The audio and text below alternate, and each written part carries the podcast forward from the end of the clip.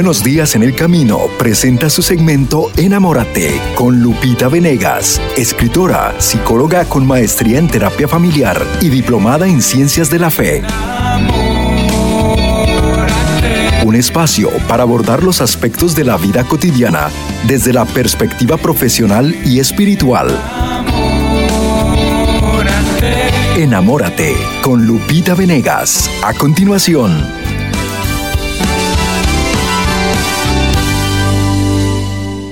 Conversando con nuestros hijos sobre el sentido de la vida. Este es el tema del día y es importante que nosotros como padres de familia tengamos este tipo de conversaciones con ellos.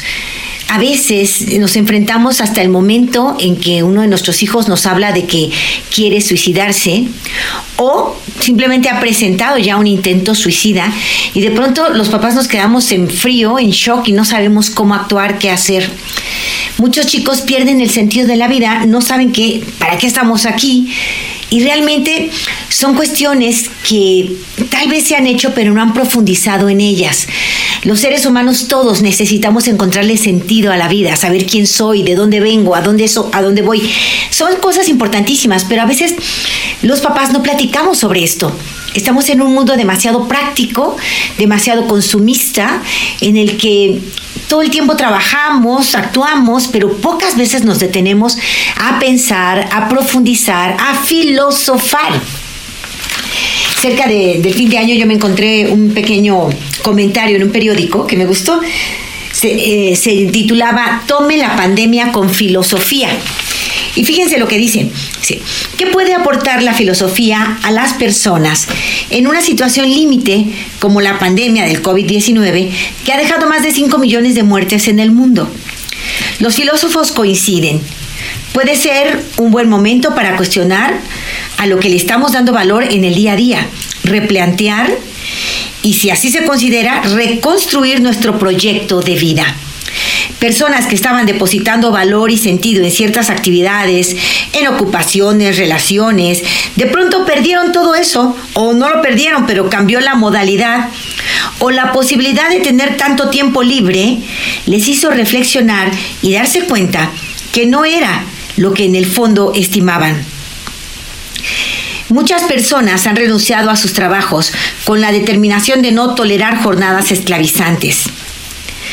Eh, algunos psicólogos dicen, yo recomendaría que pongan su sentir en palabras, que intenten escribir o hablar con alguien que conozcan, al que quieran, de todo el sentido de la vida. No dejar de mantener una conversación con uno mismo o con los demás. ¿Cuál es el núcleo de la filosofía? Justo este, preguntarse quién soy, de dónde vengo, a dónde voy. Y justo en momentos de incertidumbre o de cambio, o en momentos de transformación, hay que preguntarse las cosas importantes. Hay que preguntarse el verdadero sentido de la vida.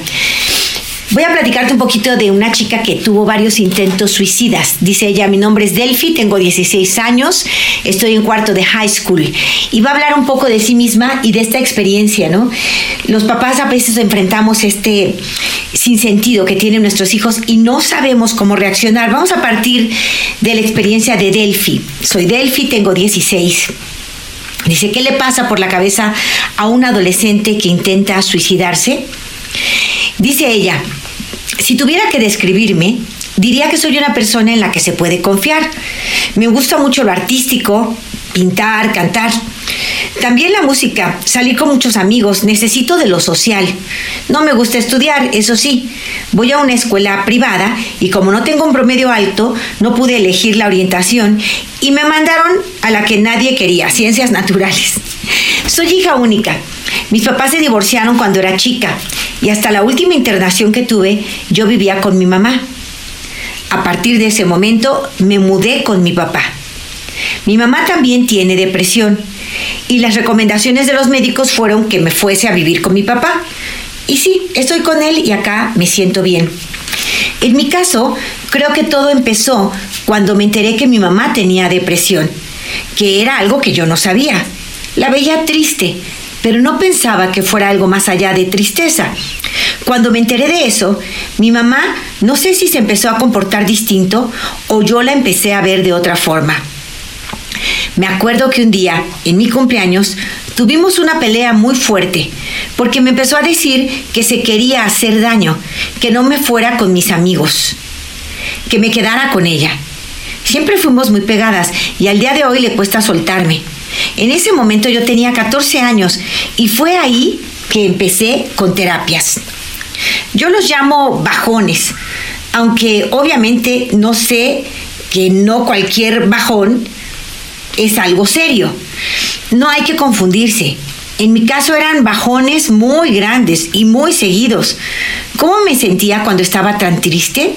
Bueno, sentía que no me daba la voz, la respiración. Yo no podía ya seguir llorando. Me quedaba como sin aire. Quería apagar mis sentimientos, quería apagar el dolor, apagar todo. Por eso mucha gente que tiene depresión duerme mucho, porque es el momento en que estás inerte, en que no piensas en nada. En ese momento te sientes bien, pero cuando te despiertas es horrible. Mucha gente dice, y ahora yo lo creo, que el, suicidio es el camino más fácil. A veces te cansas mucho y quieres ir por el camino fácil, pero hay que remar con las herramientas que tengas. Estaría bueno que cada uno podamos encontrar nuestra propia solución, porque yo creo que hay una para todos y definitivamente no creo que nunca, pero nunca, esa solución sea el suicidio. Muchas veces escuchamos adultos que dicen, ah, ¿qué problemas puede tener un chico? Imagínate qué preocupaciones va a tener si es un adolescente. Es como si los problemas de los chicos fueran chiquitos y solamente los de los grandes fueran importantes. No creo que se puedan comparar. A toda edad tenemos conflictos, por mínimo que parezca desde afuera. Para ese nene o ese adolescente puede ser un problema grande. El bullying, por ejemplo, es algo que sufren mucho y que no debería, debería minimizarse. Eso está tremendo, ¿eh? No hay que tener compasión, sino ponerse en los zapatos del otro. Que los adultos se acuerden que alguna vez fueron chicos y que aunque el contexto fuera muy distinto, algún problema habrán tenido. Mi primera internación por un intento de suicidio fue a los 14 años, nos cuenta nuestra amiga Chelsea. Sinceramente no me acuerdo bien todo lo que pasó antes de terminar internada. Creo que una parte del cerebro, cuando sufre un trauma, se lo intenta olvidar. En ese momento tenía un novio que actualmente es mi amigo. Él me conoce muy bien. Sabía que yo estaba decaída, que no me veía bien. Cuando tuve el primer intento, yo le conté lo que me había hecho y él llamó a mi mamá estuvo ahí y fue muy importante para mí, porque creo que no estaría aquí si no fuera por él. Después tuve otra internación el año pasado, durante la pandemia. Mi psiquiatra me contó que en la cuarentena aumentaron de forma alarmante las consultas por este tema. Para muchos jóvenes no fue fácil. Al principio, a mí no me afectó mucho porque pensaba que iban a ser 15 días, pero después empecé a tener bajones, de esos feos. No era que estaba todo el tiempo bajoneada, en el día estaba bien y en la noche, bajón. ¿Cuáles fueron las señales de alerta? Me gusta hablar de este tema porque quizás a alguien le pueda servir. La señal más grande en mi caso creo que era el estar muy desganada me empecé a sentir decaída. Siempre quería dormir. No tenía ganas de nada, casi ni de salir con amigos. En mi casa no quería estar. Nunca estaba bien en ningún lado, no me sentía cómoda. Durante un tiempo tuve trastornos de alimentación. No me sentía bien con mi cuerpo, mi autoestima estaba en el piso. Además empecé a autolesionarme. Sentía una herida emocional tan grande que tienes que representar de alguna manera. Siempre es un llamado de advertencia y lo tienes que tomar así. Necesito ayuda. si tú estás haciéndote marcas en tu cuerpo, incisiones en tus venas, en realidad estás necesitando ayuda. ayuda. Muchas personas se imaginan cosas muy raras cuando piensan en una internación psiquiátrica. Lo primero que se les viene a la cabeza es un manicomio. En mi caso fue una clínica privada y la verdad es que no tuve nada de mala experiencia. Obviamente no es algo agradable, no es algo que uno quiera, pero me fue bien. Generalmente estás 30 días mínimo. Conocí a muchas personas ahí que tuvieron millones de problemas más graves y más fuertes y que podían llegar a estar tres meses. La primera semana siempre creo que te vas a pasar llorando porque estoy aquí y cosas así. No entiendes nada y quieres regresarte a casa. La segunda semana ya me fui incorporando al grupo. Eran muy unidas las chicas. Había gente más grande que te trataba como si fueras una hija. Mi mamá me podía visitar y la primera semana se quedó conmigo, pero después se tenía que ir a trabajar. Pero la gente ahí era compañera y me cuidaba. La última semana ya no da más, te quieres eh, ir, dices, bueno, ya estoy bien y ya quiero irme a mi casa. Tal vez no estés completamente bien, pero necesitas volver a casa. Te sacan el celular, cualquier tipo de contacto con el exterior. Empecé a leer muchos libros. Es un tiempo como de relax, porque no tienes que pensar en otros problemas que quedan afuera. Y después tuve la última internación durante la pandemia. Tenía un cuarto para mí sola, pero me acuerdo que había dos cuartos para adolescentes y jóvenes y después otro para adultas. Y la rutina era cansada. Nos levantábamos temprano. Ahorita te sigo contando lo que pasó con nuestra amiga Chelsea, le vamos a poner, y, cómo ella logró salir adelante de estas pautas de depresión, de estas ideas suicidas. Esta chica eh, tiene intentos suicidas, varios intentos suicidas, y ya nos contó, como hemos visto, que eh, hija de padres divorciados, hija única, vive con mamá, mamá tiene depresión, eh, se va a vivir después con papá, donde se siente mejor. Eh, en algún momento se da cuenta que su madre tiene depresión y un día le dice, no salgas, no te vayas porque tengo ganas de quitarme la vida, quédate conmigo. Y bueno, a partir de allí, ella con 14 años empieza a sufrir muchísimo. Dice que tiene bajones, que de día está más o menos normal, em, se desenvuelve pero que de noche es algo tremendo lo que ella siente, e intenta quitarse la vida. Gracias a un amigo, no, no murió. El amigo habla con la mamá acerca de un intento que había tenido su hija, se ponen en la alerta y entra a internarse en un hospital psiquiátrico. Ella dice que la experiencia no es mala, que claro que al principio dices, ¿qué, qué hago aquí? Y me quiero salir, pero con el tiempo te das cuenta que es algo bueno, que conviene, ¿no? Y ella eh, finalmente tiene otra internación estando en pandemia Dice que en esta ocasión tenía un cuarto para ella sola, vio que había habitaciones diferentes y cuenta que la rutina era cansona, ¿no? Cansada. Se levantaban temprano, te daban medicación, no te dejaban dormir mucho. Había un patio chiquito con rejas, todos fumaban ahí pero podías ir, tomar el sol, no estaba tan mal, cuenta ella. También tenías actividades y talleres como origami para hacer pulseras o musicoterapia, o sea, así, diferentes terapias, ¿no? Diferente tipo de terapia ocupacional. Cuenta Chelsea. De la primera internación salí con ganas de muchas cosas. Dije, quiero hacer esto y esto y esto. Sentí que había un gran cambio en mí, pero después volvieron los bajones. Con todo esto, lo que quiero decir es que es un proceso que lleva su tiempo y hay que tener paciencia. Pasé por millones de psicólogas, pero después de mi última internación dije, yo quiero a esta, ¿no? Y volví con ella, que es mi psiquiatra actual. En mi familia hubo un cambio positivo. Me empezaron a apoyar familiares con los que no tenía mucha relación. Me dijeron, cuando necesites me puedes llamar. No se lo tomaron como un tema tabú y eso estuvo bueno. En el colegio fue otra cosa. Me acuerdo de que cuando salí de mi primera internación, mucha gente me preguntaba, ¿estás bien? Pero creo que lo hacían más por pena que por quedar bien, que porque en serio lo sintieran, ¿no? Eh, me miraban con cara de pobrecita. Lo que pasa es que en general en los colegios no se habla mucho de salud mental. En el mío, después de lo que me pasó, creo que se empezó a hablar más. Este año tenemos un espacio donde tratamos problemáticas adolescentes como depresión, dependencia emocional y cosas así, que está bien. Me parece una muy buena prevención para muchas chicas y chicos que están sintiendo eso y tal vez no se animan a decirlo o no quieren asustar a la gente que tienen al lado. Si le tuviera que hablar a un joven que pensó en la posibilidad de suicidarse, le diría sin dudas que busque recursos. Yo lo viví y realmente no creo que es la solución ni lo que las personas quieren realmente en el fondo. Creo que es algo más superficial, acabar con el dolor, sin ponerte a pensar todo lo que va a suceder si llegas a suicidarte. Empezando con las personas que amas y que te aman, y todo lo que podría haber pasado si seguirías vivo. Siempre hay alguien que te puede ayudar a pesar de que sea un tema tabú, hay muchos espacios donde se puede buscar ayuda, incluso en las redes sociales. A veces te aparece publicidad de lugares a los que puedes llamar para hablar con alguien. Yo creo que los suicidios se pueden prevenir de muchas formas. Me acuerdo que una vez fui a depilarme y cuando la chica que me atendió me vio las marcas en las autolesiones que tenía en mis piernas, me dijo, yo pasé por lo mismo, te doy mi número y si alguna vez quieres que hablemos, llámame.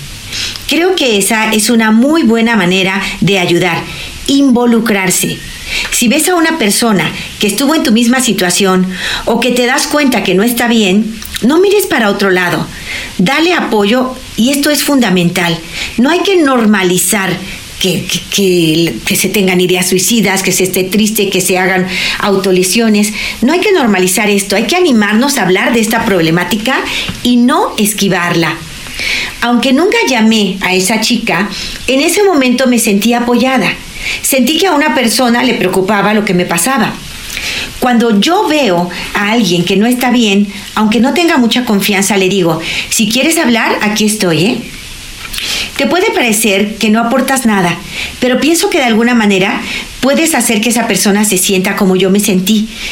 Yo era chica, me dio su número de teléfono y la verdad es que me sentí apoyada. Me estoy sintiendo bien, no estoy sintiendo bajones. Me levanto rápido, tengo amigos que me apoyan, lo supervaloro. Voy a mi terapia. Mi psiquiatra me, mm, platica conmigo cada 15 días. Y, voy a tener un acompañante terapéutico tres días por semana, por tres horas, para que me acompañe a algunas situaciones que todavía me cuestan. Voy al hospital de día, donde comparto con un grupo de otros chicos que pasan situaciones parecidas a la mía. Para terminar, a las mamás y a los papás les diría que aunque sus hijos adolescentes los esquiven, que eso es bastante normal, los apoyen si se dan cuenta que les está pasando algo.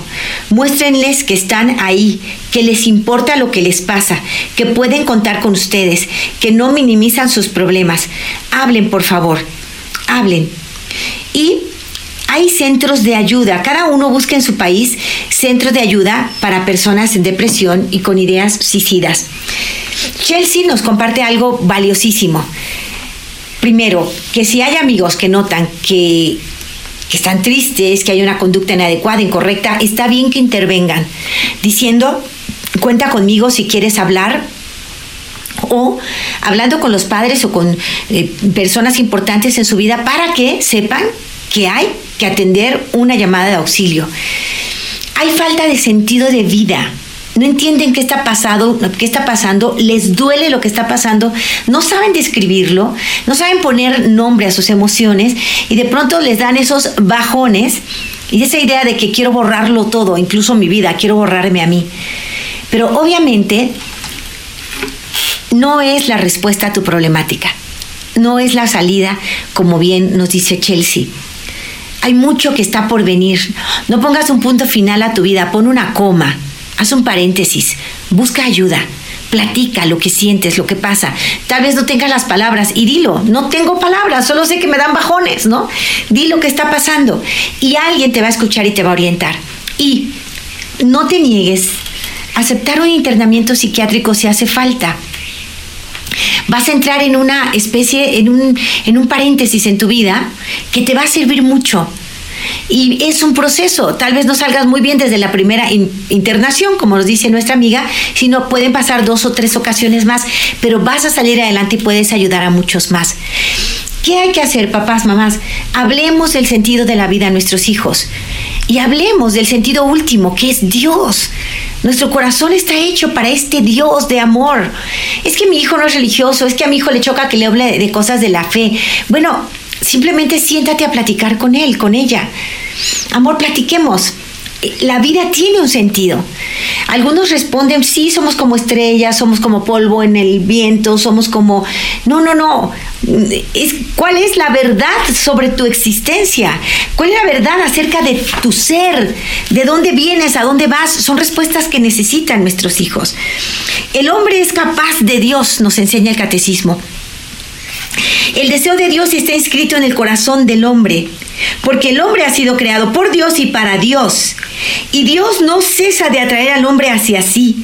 Y solo en Dios encontrará el hombre la verdad y la dicha que no cesa de buscar. Todos queremos ser plenamente felices y buscamos la felicidad de mil maneras, pero el único que va a llenar el hueco de nuestro corazón es Dios. Y es un Dios de amor, es un Dios que comprende, que ama, que perdona, que anima. No te quedes con una idea de Dios, no te quedes con un prejuicio de Dios, conócelo, conócelo en verdad. De múltiples maneras en la historia y hasta el día de hoy, los hombres han expresado su búsqueda de Dios por medio de sus creencias, de sus comportamientos religiosos, sus oraciones, sus meditaciones, sus cultos. A pesar de las ambigüedades que pueden entrañar estas formas de expresión, son universales. El hombre es un ser religioso. En toda cultura hay una necesidad de ir a algo más allá de tus propios límites. Esta unión íntima y vital con Dios puede ser olvidada, desconocido e incluso rechazada por el hombre. Estas actitudes pueden tener orígenes muy diversos. La rebelión, contra el mal del mundo, si hay mal en el mundo yo no creo en un Dios, ¿no? La ignorancia, la indiferencia religiosa, los afanes del mundo por las riquezas, el mal ejemplo de los creyentes, las corrientes de pensamiento hostiles a la religión, esa actitud del hombre pecador que por miedo se oculta de Dios y huye ante la llamada de Dios. Todo esto puede hacer que una persona se aleje y rechace la idea de Dios, pero Dios que existe, que te ama, quiere que encuentres la plenitud de tu vida, el sentido de tu vida y tu felicidad en Él. Y vamos a encontrar a este Dios en el amor a los demás, en el servicio a los demás. Porque cuando tú sirves y amas a otro y sabes que tu presencia es útil para otro, entonces te amas a ti mismo y valoras tu propia vida. El día de hoy estamos hablando de cómo es necesario que conversemos con nuestros hijos acerca del sentido de la vida. Descubre el sentido de tu vida y esos bajones desaparecen. En este momento voy a la pausa, me voy a esa cabina con mis hermanos en cabina en la ciudad de Los Ángeles, California. Abrazo a todos los oyentes de ESNE de El Sembrador y hoy les invito, hermanos, hermanas, tenemos que hablar con nuestros hijos, sobre todo en la adolescencia, acerca del sentido de la vida. Pero hay que hacerlo desde que son chiquititos, con nuestras catequesis en casa. Voy a hacer una pausa, regreso después de ella. El tema del día, conversando con nuestros hijos sobre el sentido de la vida. Vuelvo contigo. En unos momentos regresamos a Enamórate con Lupita Venegas.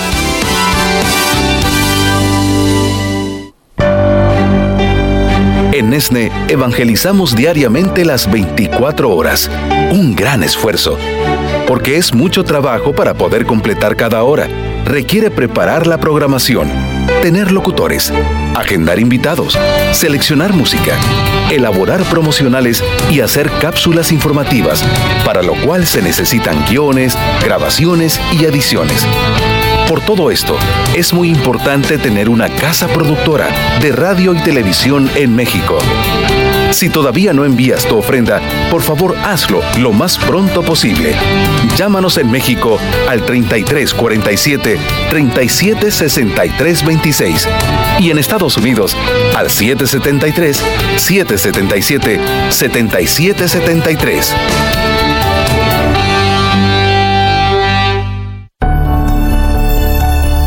Mi hijo lo metieron en la cárcel por unos problemas que tuvo lo encerraron nueve meses y lo querían deportar, quitarle sus papeles porque eran dos felonías, se le iba a hacer un strike.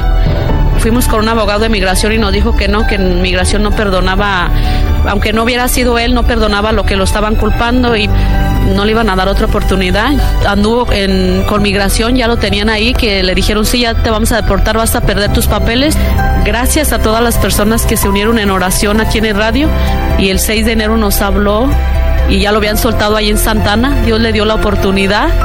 Nueve meses no lo podía abrazar y ahí cuando lo vi caí de rodillas dándole gracias a Dios nuestro Señor al cielo, yo le dije a Dios, te entrego su vida, hazla de nuevo y pues era la manera de hacerla de nuevo.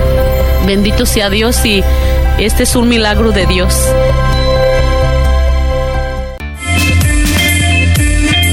Si vives dentro de la República Mexicana, te tenemos buenas noticias. Ahora puedes depositar tu semilla mensual en cualquiera de las sucursales OXO. Es rápido y fácil. Solo entra a www.elsembrador.org y baja el código de barra que te permitirá hacer el depósito en OXO. También puedes llamar a nuestras oficinas en Guadalajara 33 47 37 63 26 y solicita tu credencial del Sembrador.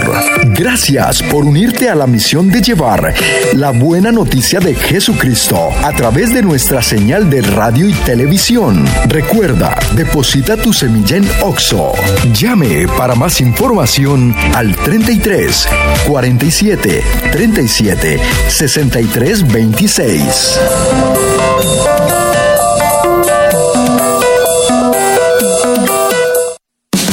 Ya estamos de regreso en su segmento Enamórate con Lupita Venegas.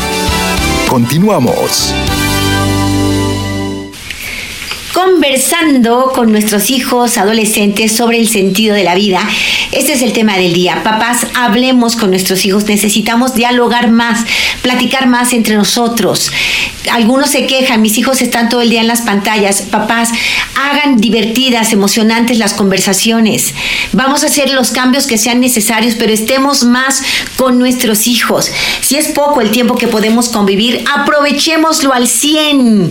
El tiempo que estamos juntos, aprovechemos para platicar, para dialogar, para convivir, para jugar, para ir al, parque, al bosque, a, a contactar con la naturaleza.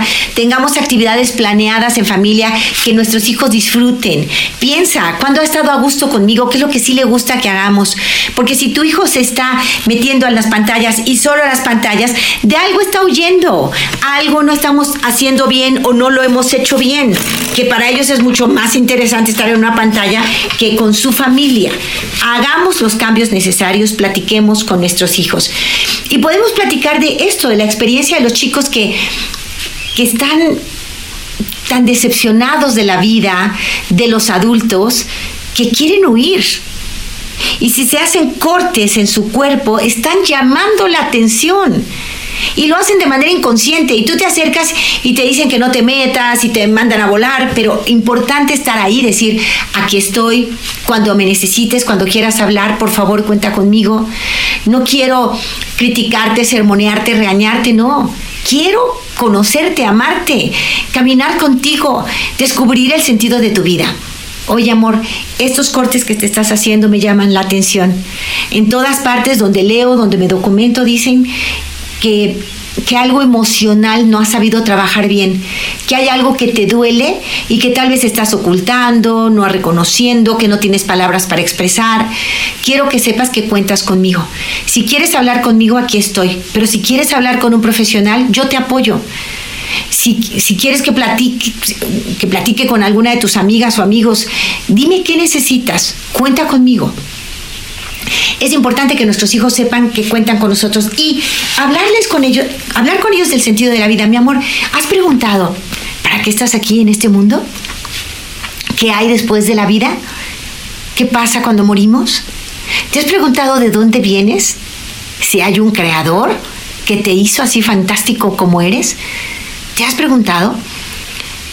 Hay que tratar de hablar con ellos y dejarles hablar, no imponerles nuestras convicciones, no, pero sí tenemos derecho y deber de transmitirles nuestras convicciones. Yo te transmito aquello en lo que creo y lo creo sinceramente y lo creo vivamente y lo transmito porque para mí es un tesoro y quiero darte el mayor de mis tesoros, que es mi fe. Por eso platico contigo sobre mi fe. Tú tienes libertad de decir sí o no, adopto estos valores tuyos, mamá. Tú tienes esa libertad. Yo tuve esa libertad en su momento. Cuando mis papás me hablaban de Dios, yo primero, muy bien, hice mi catecismo, sentía amor por Jesús, pero luego en el high school justo les dije a mis papás que a volar, que yo tenía mis propias convicciones y que ellos guardaran su fe y que ni me hablaran de eso. Lo viví.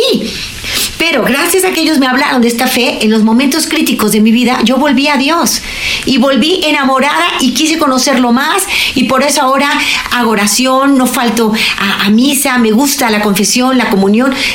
Papá, habla abiertamente de tu fe. Ahora, yo estoy pintando un panorama de uno que vive su fe, pero a lo mejor tú no la vives y estás viendo que tu hijo pierde sentido de vida y tú estás en este momento también cuestionándote. ¿Por qué no le dices, vayamos juntos a descubrir de qué va todo esto? Oye, me invitaron a unos ejercicios espirituales, vamos hijo, vamos hija, porque necesitamos descubrir por qué estamos aquí. Si hay un Dios o no lo hay. Si al, final de la vida se, se acabó todo o hay eh, vida eterna.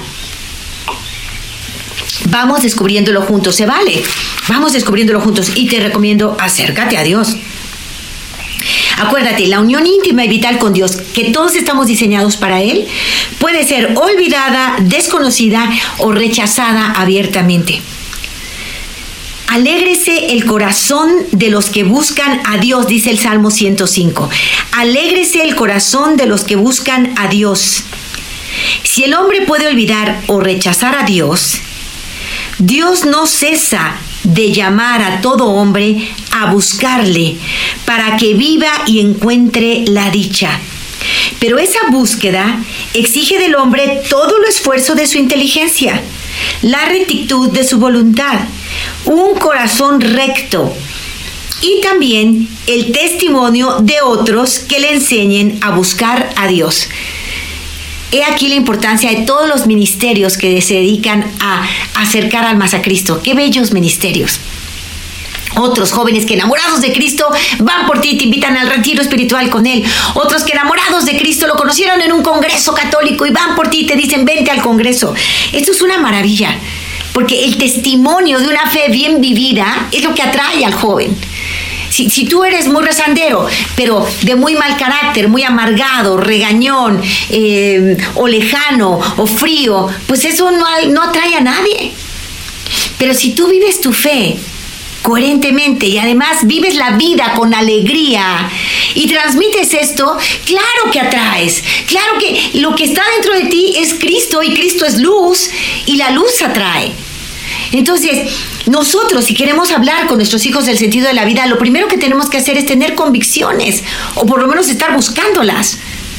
Entonces, si yo transmito con alegría a mis hijos, ay, mi amor, vengo feliz, es que la lectura de hoy en misa me, me hace pensar que Dios está pendiente de mí, porque fue la respuesta que necesitaba. Fíjate, yo viví esto la semana pasada, tal y tal, y en misa el Padre justo dijo estas palabras que a mí me tocan el alma y el corazón.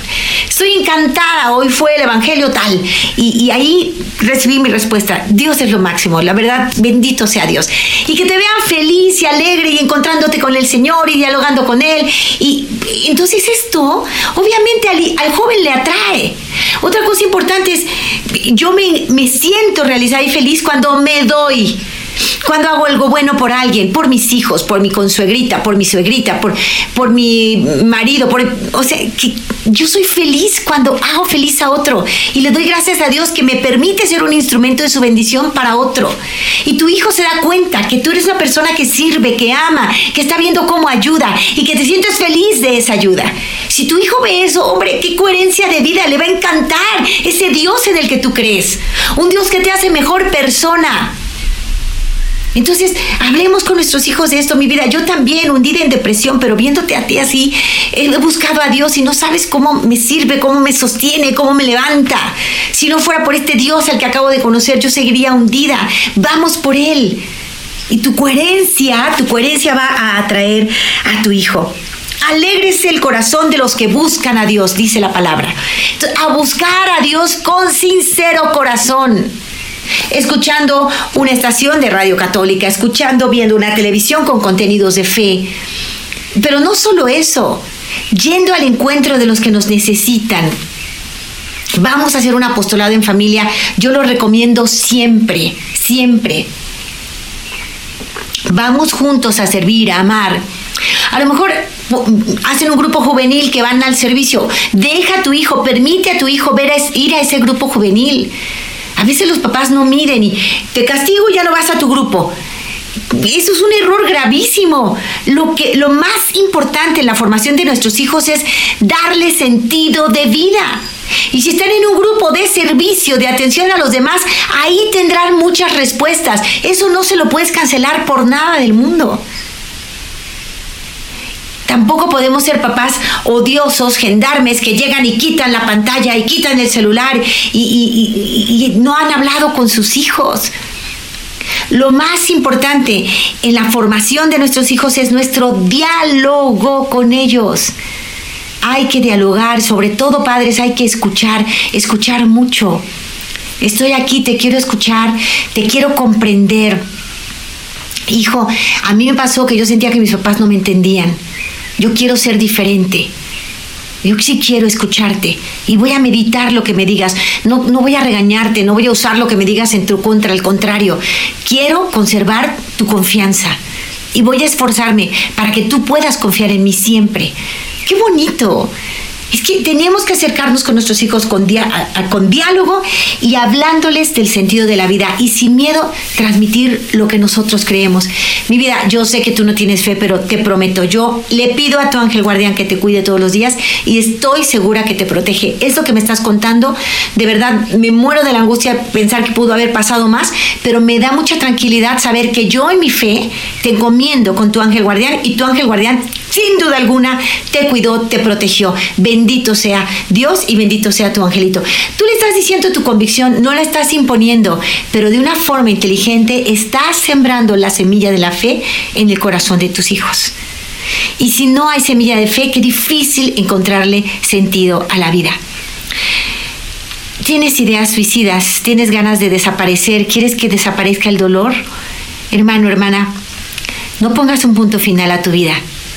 Ponle una coma, haz un paréntesis, descansa un poco, pero créeme, tu futuro es luminoso y lo mejor de tu vida está por venir. Y lo que estás sintiendo ahora te permitirá ir al rescate de otros muchos más adelante. Se vale sentir lo que sientes. Habla de ello, porque hablando podrás sanar tus emociones. Tienes que elegir muy bien con quién lo vas a hablar. Pero una vez que has decidido, habla de lo que sientes, te va a ayudar muchísimo. No pongas punto final, pon una coma, que lo mejor está por venir. Estamos platicando acerca de lo importantísimo que es platicar de sentido de vida en casa tener todas las respuestas. A mí me encanta saber que tengo respuestas, quién soy, de dónde vengo, a dónde voy. Y, esto me da una certeza y una seguridad que me ayuda mucho a vivir la vida plenamente. En, lo personal, te lo, te lo confieso, lo comparto, me encanta saber que soy hija de Dios, hija de rey, que llevo sangre real en mis venas. Me creo criatura de un creador fantástico. Me siento hija favorita de un Dios que hizo este universo perfecto. Me gusta decir un poco en broma, yo no soy la dueña del mundo, pero soy la hija del dueño, ¿no? Soy la hija de Dios. Eso a mí me encanta y lo digo con todas las letras y me siento feliz de tener esta respuesta y esta convicción. Soy hija de Dios, hija amadísima de Dios, como cada uno de mis hermanos, ¿no? Primero, sé quién soy, hija de Dios. ¿De dónde vengo? De un proyecto de amor eterno. Estoy desde la eternidad en la mente de este Dios de amor. Y me hizo para un tiempo específico, una época específica, con unos retos específicos y con una misión específica. Lo creo de corazón. Vengo de las manos de Dios. ¿A dónde voy? Voy hacia Él. Esta vida es un camino de amor y servicio para poder volver al que me creó con amor. Y, estoy convencida de esto y esto me llena la vida. Y si hay dificultades y enfermedades y injusticias, yo no culpo a Dios por esto, al contrario, creo que todos los que damos la espalda a Dios, a sus planes, somos los que permitimos que crezca el mal en el mundo. Cada vez que yo le fallo al Señor, que voy de espaldas a Él, que hago algo contrario a su voluntad, yo traigo el mal al mundo. El mal no es que Dios lo quiera, el mal existe porque en nuestra libertad podemos darle la espalda a Dios y a sus planes. Él no quiere que yo maltrate a ninguna persona. Si yo lo hago, estoy actuando en contra de su voluntad. Él no quiere que yo mienta, que robe. Pero si yo lo hago, estoy actuando en contra de la voluntad de Dios. ¿Y qué trae el robo, la mentira? ¿Cuáles son sus consecuencias? El dolor humano. Dios no es responsable del dolor humano. Somos nosotros que dando la espalda le decimos no a su plan. Y Él lo que más quiere es que nosotros en libertad le elijamos. Somos libres para elegir si queremos ser de Dios o, o contrarios a Él. Si no tuviéramos libertad no podríamos amar de verdad. Los ángeles no son libres y son perfectos y son buenos y hacen el bien. Eh, los ángeles que han dicho sí a Dios, ¿verdad? Y estos ángeles maravillosos no tienen libertad. Nosotros los seres humanos, chulada de la creación, tenemos libertad.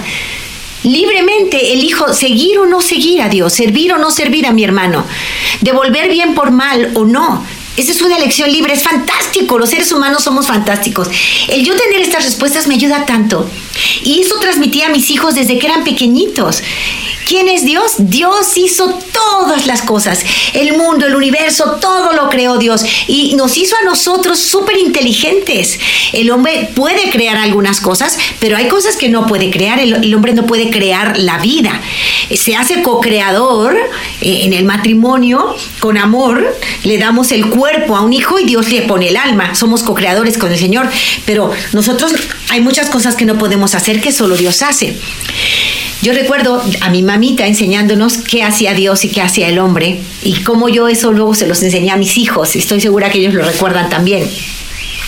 ¿Este coche quién lo hizo? ¿Dios o el hombre? El hombre con su inteligencia. ¿Y este árbol quién lo hizo? ¿Dios o el hombre? Dios. No, Dios el, el hombre no puede hacer un árbol así natural, real, que se alimenta del agua naturalmente. El hombre puede inventar un árbol y puede crear un árbol, pero artificial, ¿verdad? No uno natural. Eso solo lo hace Dios. Eh, ¿Quién hizo las nubes? Dios. ¿Y quién hizo eh, la computadora? El hombre con su inteligencia. ¿Quién hizo el mar, Dios, fantástico, ¿quién hizo las albercas? El hombre. Era precioso para mí jugar a eso con mi mamá desde muy chiquita. ¿Qué hizo Dios? ¿Qué hizo el hombre? Y tener una absoluta certeza de que hay un Dios creador. Yo, no, a mí me parece absurdo que pensemos que todo se hizo solo. Ah, chocaron las moléculas y se hizo solo todo. ¿Se hizo solo? ¿En verdad crees eso? ¿Las moléculas se juntaron solitas? Claro que no. Este universo ordenado tuvo que tener un ordenador. Tu cuerpo es tan perfecto, cada uno de, tus órganos es maravilloso. ¿Se hizo de la nada? Por amor de Dios, me parece absurdo que alguien pueda creer esto. Desde pequeña tengo yo esta convicción. Este orden universal lo tuvo que poner un ordenador. Y ese ordenador tenía que ser eterno. No tuvo principio ni fin. Y luego puedes estudiar las vías para demostrar la existencia de Dios, las vías de Santo Tomás que es súper interesante. Si alguno tiene duda de la existencia de Dios, estudia apologética. Busque razones de la fe y las va a encontrar. Es mucho más fácil no creer que creer. Es mucho más fácil opinar sin saber. Hay que profundizar. ¿Tienes dudas? Qué bueno que tengas dudas. Busca las respuestas y búscalas en las fuentes donde las encuentras. Porque si te vas con el más ateo de los ateos, pues simplemente vas a acabar ideologizado. Pero si buscas la verdad, la encontrarás y eso me da gusto. El Catecismo de la Iglesia Católica en los puntos 33 y siguientes dice, el hombre, con su apertura a la verdad y a la belleza, con su sentido del bien moral, con su libertad y la voz de su conciencia, con su aspiración al infinito y a la dicha, el hombre se interroga sobre la existencia de Dios. Y en todo esto se perciben signos de su alma espiritual. La semilla de eternidad que lleva en sí, al ser irreductible a la sola materia, su alma no puede tener origen más que en Dios. Piénsalo. Todo hombre tiene necesidad de trascender. Hay algo dentro de él que lo hace para Dios. El mundo y el hombre atestiguan que no tienen en ellos mismos ni su primer principio ni su fin último, sino que participan de aquel que es el ser en sí, sin origen y sin fin. Así, por estas diversas vías, el hombre puede acceder al conocimiento de la existencia de una realidad que es la causa primera y el fin último de todo. Y a esta realidad todos llaman Dios. Estamos hechos para ti, Señor, y nuestro corazón está inquieto hasta que no descanse en ti. Frase preciosa de San Agustín. Las facultades del hombre le hacen capaz de conocer la existencia de un Dios personal. Para que el hombre pueda entrar en la intimidad de este Dios, Él ha querido revelarse al hombre y darle la gracia de poder acoger en la fe esa revelación. Las pruebas de la existencia de Dios pueden disponer a la fe y ayudar a ver que la fe no se opone a la razón. Fe y razón van de la mano. Fe y razón son las alas de la verdadera libertad. La iglesia, que es madre y maestra, mantiene y enseña que Dios es principio y fin de todas las cosas, que puede ser conocido con certeza mediante la luz natural de la razón humana, a partir de las cosas creadas. Sin esta capacidad, el hombre no podría acoger la revelación de Dios. El hombre tiene esta capacidad para que, porque ha sido creado a imagen de Dios. Esto es súper importante. Las condiciones históricas en que se encuentra el hombre experimenta muchas dificultades para conocer a Dios con la sola luz de la ración. En las condiciones de ahorita, de estos albores del tercer milenio o del siglo XXI, es difícil para el hombre encontrarse con Dios porque se ha sacado del panorama. Desde hace tres siglos se ha insistido en vivir como si Dios no existiera. Y, y, hoy es difícil, ciertamente difícil. Pero como hay una necesidad innata está en tu corazón, entonces la cosa es presentar a Dios como Dios es. En este momento tenemos un papa que nos lo está recordando. El papa Francisco nos llama a vivir nuestro cristianismo como se vivió en el origen. Un cristianismo que ama y reconoce que Dios se hizo hombre por amor en Jesucristo que dio su vida por ti, por mí, que Él dijo, no lo castigues, eh, Él se ha equivocado, ella ha pecado, pero Padre, no los castigues, castígame a mí. Él dio su vida entera para que tú y yo pudiéramos entrar al cielo. Qué fantástico, ¿no? Hablemos de esto, hablemos de esto. Y este Dios maravilloso, que se hizo hombre por amor, habla en nuestro idioma para decirnos, hay vida eterna y el ejemplo que Él nos da es el ejemplo del amor y del servicio. Jesús no vino a condenar a nadie, vino a salvar a todos.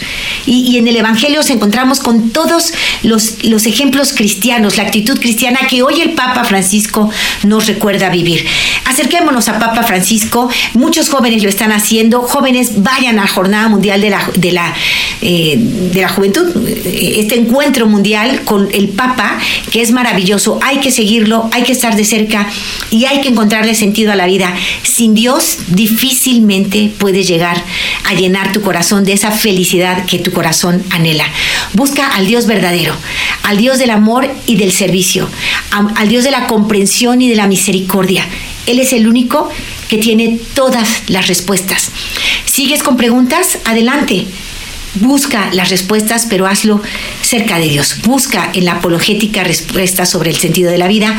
Busca en el seguimiento del Papa Francisco muy cercano a través de Rome Reports, a través de Vatican News. Por ejemplo, son medios que en redes nos hablan muy bien de este volver al cristianismo del origen, el cristianismo auténtico, el del amor, el de la misericordia, el del perdón, el de la civilización, de la vida, del amor. Hasta muy pronto familia, hay que conversar con nuestros hijos sobre el sentido de la vida. Este fue su segmento Enamórate con Lupita Venegas, de lunes a viernes a las 8 de la mañana dentro de Buenos Días en el Camino. De este mensaje producido por El Sembrador. Si resides en Los Ángeles y a sus alrededores, Recuerda que puedes ver la programación de ESNE las 24 horas al día a través de la señal abierta digital en canal 56.2 y por la radio. También nos puedes escuchar y ver por medio de la aplicación ESNE en tu celular. Búscanos en las redes sociales y en nuestro canal de YouTube como Noel Díaz Esne. No te pierdas la gran variedad de mensajes y artículos religiosos para el crecimiento de tu vida espiritual. El número de nuestras oficinas es el 773-777-7773 y puedes visitarnos por internet a elsembrador.org. El Sembrador Nueva Evangelización. Gracias por ser parte de esta gran familia.